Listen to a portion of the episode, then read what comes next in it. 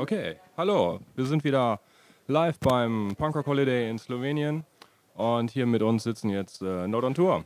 And uh, now we switch to English and uh, start the interview. Hi. Hi. Hi. Hello. we are um, half of the band of Not on Tour. I'm Sima. I'm singing. I'm Gutsy. I play drums. Yes. Yeah, welcome. Thank you. Okay, How did you enjoy the, the gig yesterday? Crazy. Probably one of our best uh, so far. Yeah, like I, I didn't know what to expect personally. Because it was the first day. I thought it was like a half half day, maybe half of the people, but it was just I don't know, insane for me. For all of us. I we had a stood good in, time. I stood in the crowd and saw a lot of people singing the lyrics. So Yeah. it was amazing. Yeah, for us too. Yeah, I think like the the amount of familiar faces in the crowd was really staggering. You know, it was like a culmination of so many friends we had throughout the years showing up, and so many new faces too. So it was really heartwarming to see so many pe- people having fun with us. Yeah. so you you played two or three years ago here, Yeah. Uh, but down at Uh, the, at the beach stage, right? We played twice. Once once was four years ago, and last year, right? Uh, actually, we, Beach stage. yeah, Yeah, we played last year, or yeah, was I wrong? I don't know. uh, I think it was two years ago. I don't Two? I mean, we're like. Uh, It's very important for the crowd to to know that. now. someone listening like, oh, shut up already. Doesn't matter. Okay, it was question, either question. last year or two years ago, but it was crazy as well. But this was like, oof, mind blasting. yeah. Two years headlining. Yeah. It- I don't know. Very. Yeah, so we're, we're, we're humbled by the situation. Yes. Okay. Oh, for me, punk rock holiday is. Um, I think it's a very special combination between like a beautiful place. Oh, sorry, it's my phone. uh, for um, a beautiful place in nature, combining like um, amazing artists and bands from all over the world, and I mean, I think people come here from very, like, I, I saw people from Colombia yesterday. Like, they come here because it's very special. And, um, um, yeah. And it's, and it's, um, I think also the way the festival is arranged, it's close. You don't have to walk like miles to see a show. and it's kind of back to back, so you're not missing out on anything. It's very, um, it's very good for the bands playing and for the crowd. You know, that's what I feel. Uh, it- it's it's amazing because um, it's it's a really harsh road in a way to get to Punk Rock Holiday physically with a car or a train or whatever. But I mean, you know, wherever we go or wherever we play in Europe, everybody tells us, "Yes, you're in Punk Rock Holiday," and I'm like, "This is what Punk Rock Holiday is for me." You know, it's a place where I meet meet all my friends. You know, I mean, yeah, I, I know I know not, everybody is so privileged to to be able to get here. You know, uh, from across the world or whatever but uh, it's just a huge meetup of like my favorite people in the world.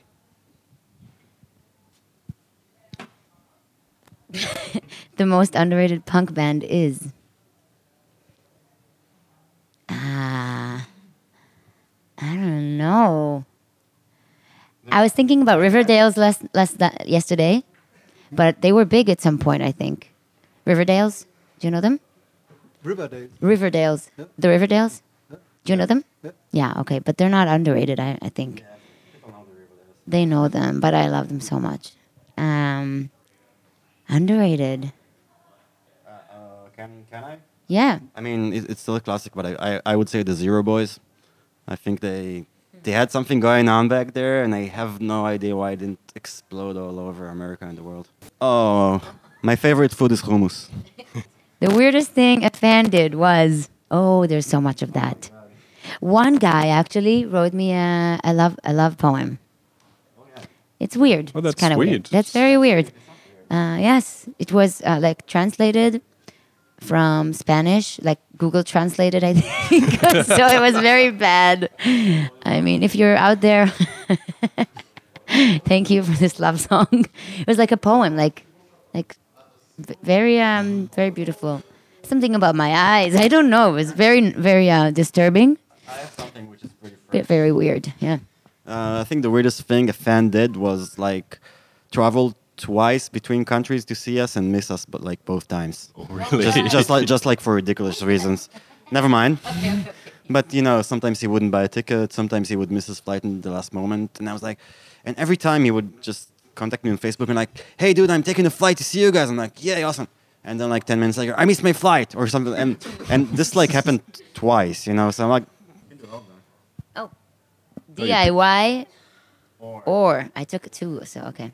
Um, I'll bring it back into the pile. okay, DIY or um, I was go- I should say die, right? You can if you want yes, to. DIY or die. Yes, definitely. DIY or um, BY, BYB or BRB or Airbnb or ho- yeah, a bunch of things. But DIY is definitely um, like outside of punk. Sometimes I say, "Oh, it's like a DIY show," and everybody's like, "What? What are you talking about?" you know, and like it's like Yeah. do it yourself. You know, I'm like, "Oh, cool. Do you have like how do you do that?" Like, you know- some people are not aware of how to like how to book a show on your own, how to many things that like how how did you start touring? You know, and then hey, and then uh, it's it's um it's very um in punk and like metal, I think also, but maybe more in punk. Um, the DIY is like something that is very common to see happening, you know, around the world. Um, with um, it starts from booking shows, from hosting bands, from uh, making food, um, making your own uh, merch, making a lot of stuff. Like we we made patches once. Yeah. That happened f- once. So DIY or call someone to make your merch, which is what we do. yeah. I, I think like DIY is the is like do it yourself is the infrastructure of underground punk in a way, uh, be, be, because uh, yeah, l- let's face it, punk didn't start as like a DIY, movement. It was like a fad in the seventies, like many others promoted by the record labels and MTV or whatever was at the time top of the pops, and Yeah. and by the time you arrived to like the late seventies, it was dying down and like making place for the next big thing, which was new wave or I don't know techno or whatever. And and, and literally DIY was was two things. On one end, it was like kind of like a discovery by the punk subculture that. Uh, this this is like their only means of like actual survival in a post-popular world where when punk was dying out and the fashion was replaced uh, you know, kids found themselves without a place, so they had to go underground and to and to establish like themselves. And it happened like simultaneously all over the world. It happened like in the Eastern Bloc. It happened in Australia. It happened in my country, South America, whatever. And like the infrastructure was enabled because you had like a DIY. Yeah, you had like a DIY ethic wherever a punk a punk scene rose anywhere around the world. And on and I would say like uh, the second le- less obvious part is like um, the roots of like every punk scene, like its infrastructure, its clubs, its venues, its squats. It's all made by people who follow this ethics ethics uh, strictly. And honestly, you know, people say when a band is not DIY, then they're doing like commercial stuff. In most, I mean, at least in Europe, like in most cases, everybody's like writing out this ethic from beginning to end, from like the smallest band playing in a bomb shelter to the biggest one playing, let's say, the arena in Vienna, which was started by squatters, basically. Yeah. Uh, so like DIY is like the living soul of every underground subculture, whether it's punk or tech or free techno or all these things that really depend like uh, on survival in a non-commercial world, and this is why it means so much. So definitely DIY or die. Can you can you throw like the microphone? Mic drop. Yes. You killed it right now. really, so good. Really, I, I agree with every word. You know, I, I had a DIY venue in Tel Aviv for a few years. so Yes, that- it's true. it's the, the pain of DIY is burnt into my blood. Yes, yes, it's true. Yeah. Okay, cool. Um, What's your what's your schedule? One for each. One- and then we- one, one. Okay. The best way to fight right wing. Oh, Oh my God, we're gonna be here for an hour now. you want to take this? Simon? no, you should. You should. But I give you 20 seconds. Oh my God, this is Okay? like the- the Because he can go on forever about the government. Okay? Okay. You ready? Okay. So I take the rest, Go. the rest of the interview from now on. the best way to fight right wing. Um, well, first uh, re- recognize the. Pr- Burn the fucking. Um, how do you call the? Sima, it's my time now. Burn it. Burn it down. That's how you. That's how you fight it. You can't fight it any other way. You have to burn fucking places down. You have to scare the shit out of people. That's what you have to do. Otherwise, it won't change. That's, this is what I think. Truly. Okay. I don't think she's wrong. burn that motherfucker down. 'Cause They, they have they're so strong, you know. They have Yeah. the power, they have money, they have land, they have everything. So, and they have the media, so they control minds, you know, by fear. So if you wanna if you wanna fight back, mm-hmm. it's not by like a silent demonstration on the street. It's not that. You have to scare the shit out of them too. I have a different opinion, No, if I can say it. not by violence. I'm not saying like kill people or anything, mm-hmm. but I mean it should be, you, or maybe or maybe break down like the internet. I can't break the internet. I'm not that good.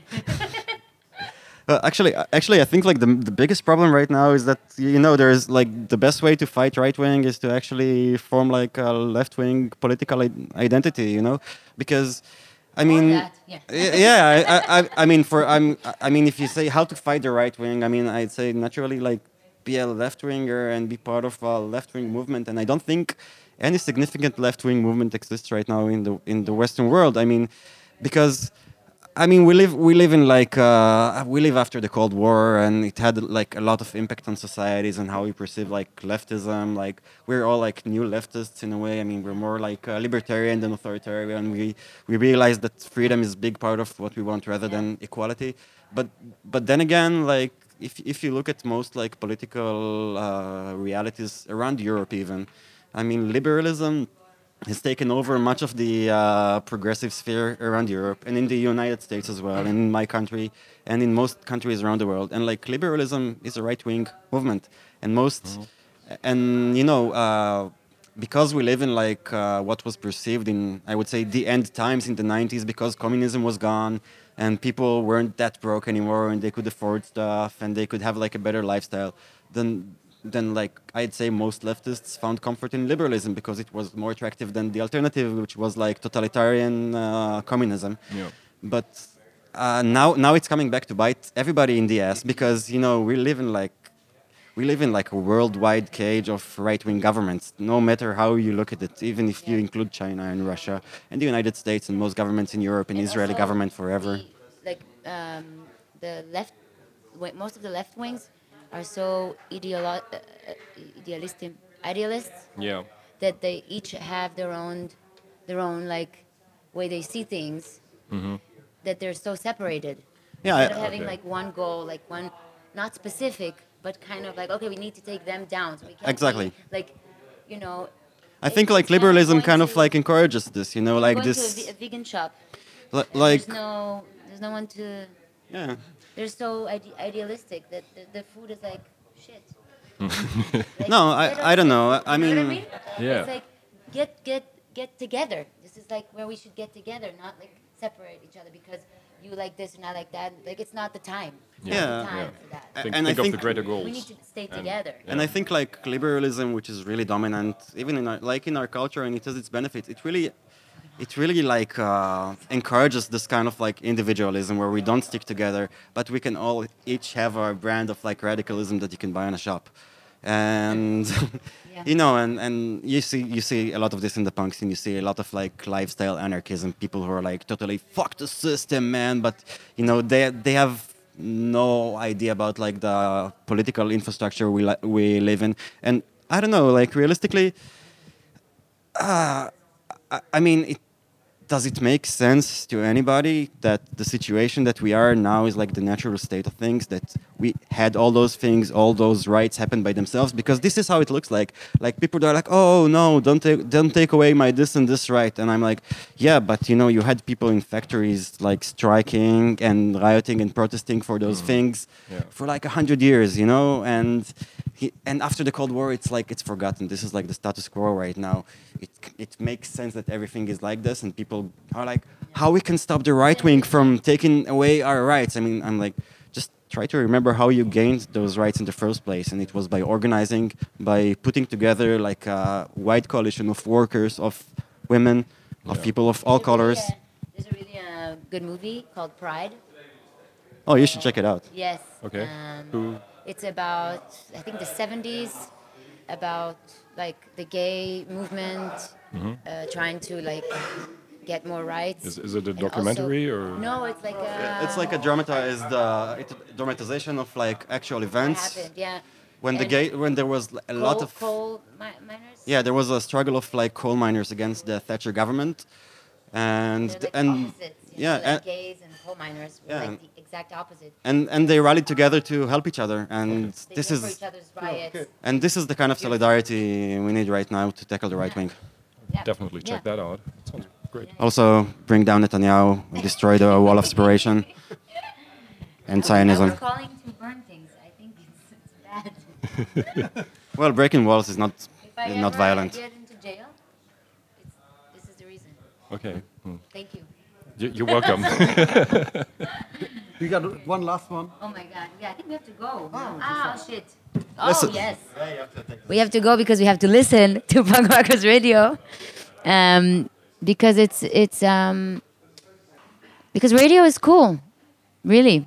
Yeah, don't I- the media. You, Yes. don't, you don't have to see our ugly faces to hear our voices. Yeah. And you can listen to it while driving somewhere. And because you're doing, uh, a, you know, you're taking your time to prepare this for like people like us. and you take your time and you bring all this equipment and you sit here, you know, and it's awesome. Thank you. I think uh, I think like the like punk rock media is one of the things that really enabled it like all around the world. Being able to hear people and be exposed to like new ideas, meet people from around, around the world, and uh, I feel so fortunate. I mean that this media still exposes like young people to like the ability to set your life free in one way or another, even if you live in like a shitty reality. And I, I thank you for giving us this opportunity.